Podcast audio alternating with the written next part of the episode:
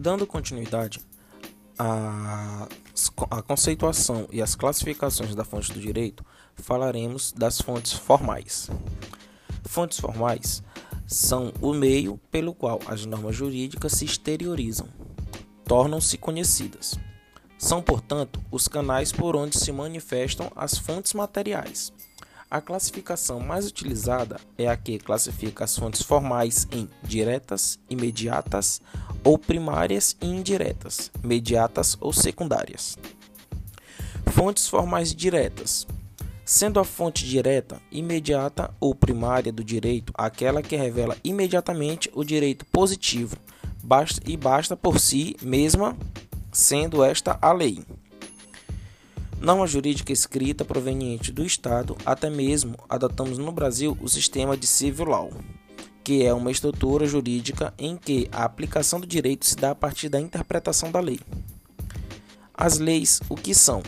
são preceitos normalmente de caráter geral e abstrato, ou seja, voltam-se a todos os membros da coletividade, sendo esta a fonte mais importante para o nosso ordenamento jurídico, podendo se classificar em lei em sentido amplo, que é uma referência genérica que atinge a lei propriamente, a medida provisória e ao decreto e em lei de, em sentido estrito, emanada do Poder Legislativo no âmbito de sua competência lei ordinária, lei complementar e lei delegada.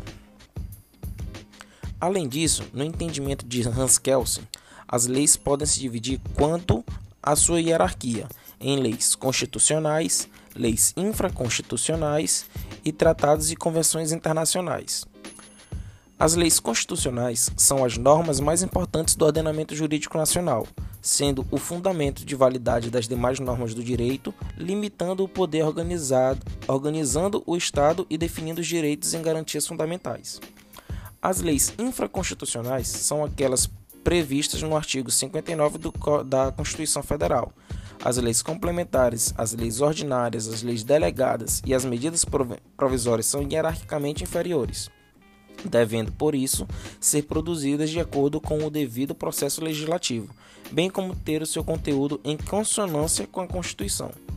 Tratados e convenções internacionais. Os tratados provêm de acordos firmados entre as vontades dos Estados e as convenções através dos organismos internacionais. Os precedentes. Contudo, com o passar dos anos, vem se admitindo também como fonte formal primária do direito os precedentes que são decisões judiciais reiteradas que possuem eleitos vinculantes, efeitos vinculantes. Os precedentes ganharam essa força a partir da EC 45 de 2004, que criou as súmulas vinculantes, que se tornaram de observância obrigatória aos julgadores, assemelhando-se neste aspecto ao sistema common law, onde a aplicação do direito se dá pelo uso de precedentes e do costume. Cabe dizer que a doutrina moderna cita ainda o novo CPC como uma indicativa da força de fonte formal primária dos precedentes. Eis que o referido diploma legal, no artigo 927, determinou a observância dos julgados na aplicação da lei. Entretanto, este é ainda um tema controvertido, uma vez que o Brasil, por ser o país com uma constituição rígida, exige a subordinação da decisão à lei e aos princípios éticos e sociais.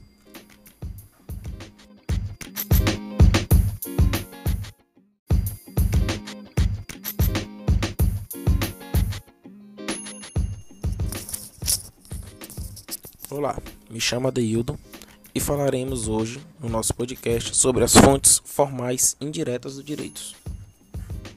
No que diz respeito às fontes indiretas, mediatas e secundárias, que são aquelas que suprem a falta de lei, a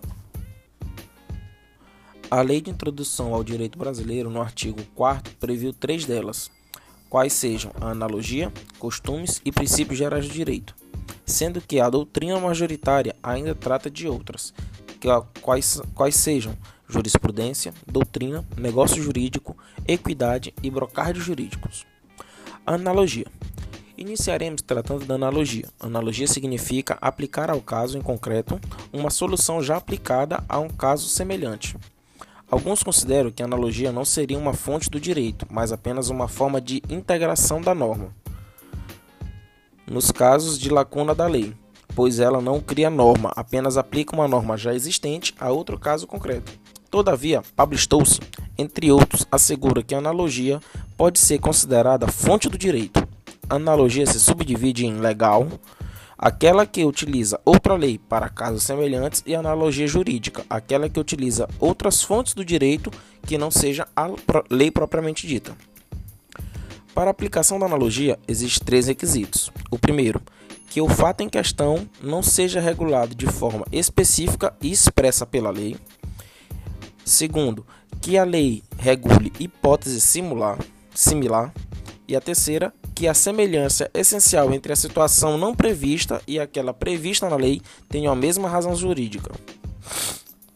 Os costumes. Já os costumes consistem na prática de uma determinada forma de conduta, repetida de maneira uniforme e constante pelos membros da comunidade.